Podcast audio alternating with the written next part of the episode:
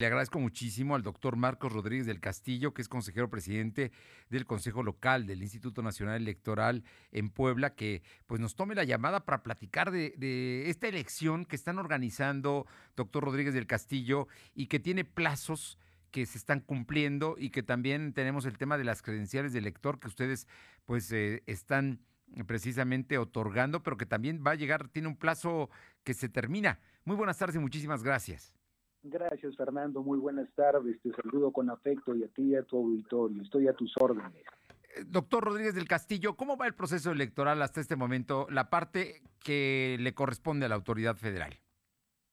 Eh, mira, Fernando, en este momento eh, lo que está haciendo el Instituto Nacional Electoral es prepararse para empezar el día de mañana con los recorridos para ubicar los espacios donde vamos a colocar las casillas electorales el próximo 6 de junio.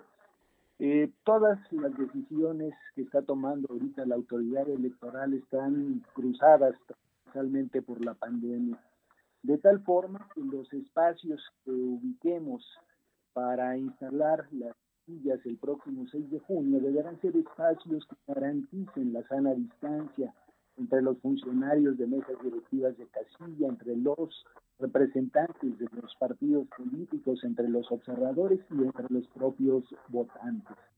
De tal forma será eh, necesario reubicar algunas de las casillas que tradicionalmente hemos instalado en domicilios particulares para llevarlas a otros espacios como lugares públicos, como escuelas, que sean espacios de mayor amplitud que nos permitan cumplir con las medidas eh, sanitarias y garantizar de esta forma a los electores y a todas las personas que participan en la organización de esta elección el cuidado a su salud.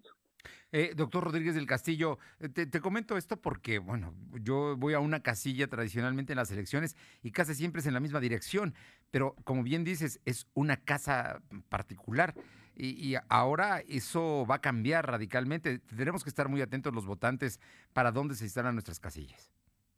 Sí, tenemos eh, alrededor de 1.800 espacios de casas particulares que tradicionalmente nos prestan para instalar las casillas. Todos estos lugares habrán de cambiarse, todos estos lugares habrán de instalarse en lugares que nos permitan eh, garantizar a los ciudadanos el acceso a las medidas sanitarias correspondientes, a los protocolos que ha aprobado el Instituto Nacional Electoral, de tal forma que podamos eh, garantizar que el derecho al sufragio no implicará un riesgo para la salud de las personas. Eh, bueno, esa parte es muy, muy importante, pero ese es un lineamiento general en todo el país del INE para, para la organización de la elección del próximo 6 de junio.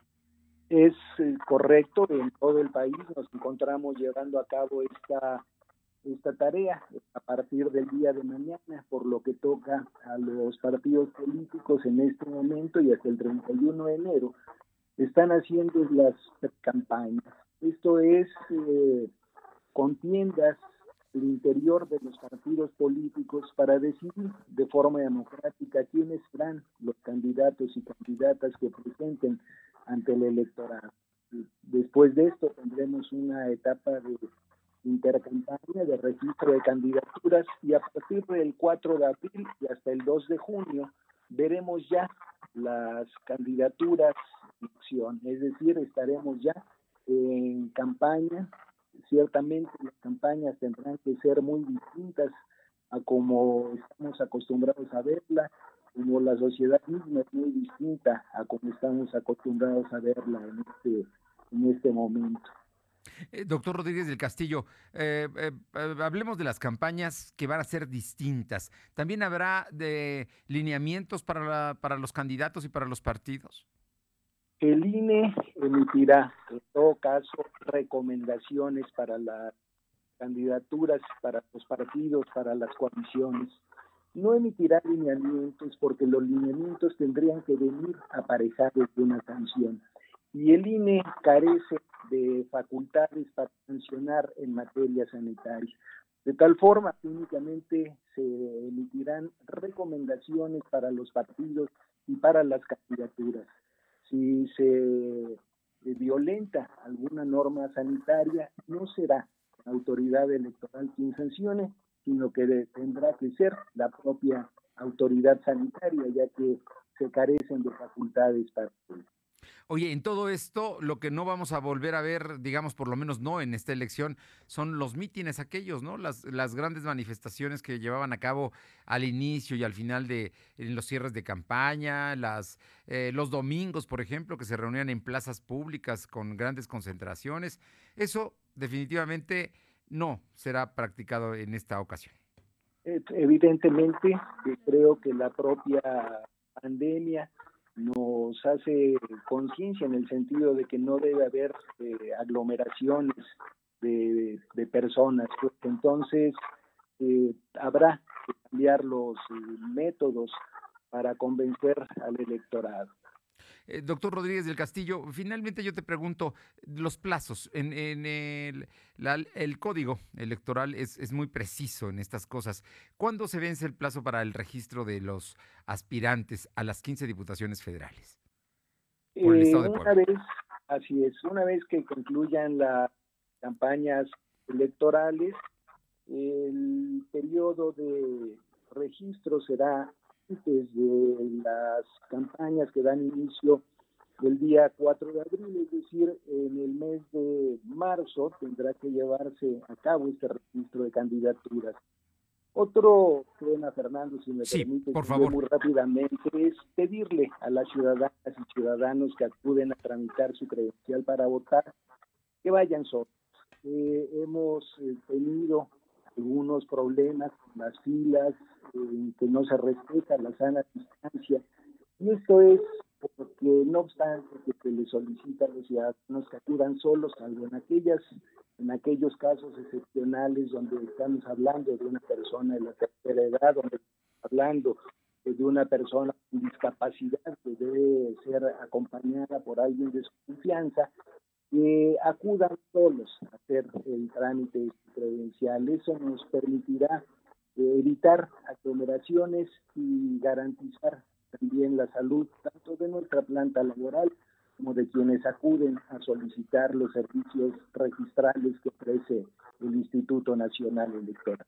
También hay que recordar que esto tiene un plazo, ¿no? En febrero termina ya la, la, el hecho de que uno pueda cambiar su credencial de elector. El 10 de febrero es la fecha límite para llevar a cabo algún trámite ante el Registro Federal de Electores. El 10 de abril es la fecha límite para recoger las credenciales para votar y hasta el 25 de mayo se podrán hacer eh, reposiciones de credenciales. Es decir, si un ciudadano, por ejemplo, pierde su credencial para votar y quiere un duplicado de la misma sin que cambie ninguno de los datos, particularmente el domicilio, se podrá hacer hasta el 25 de mayo. Pues doctor Marcos Rodríguez del Castillo, va todo en tiempo y en forma y sin duda, sin duda tendrá que ser una buena elección la del próximo 6 de junio, donde las cosas vuelvan a ser transparentes, se cuenten los votos y obviamente gane quien decida el electorado. Así es, Fernando, muchísimas gracias por la oportunidad. Gracias a ti, muy buenas tardes. Gracias, buenas tardes. El doctor Marcos Rodríguez del Castillo, consejero presidente de el INE en Puebla y responsable de la elección de este año.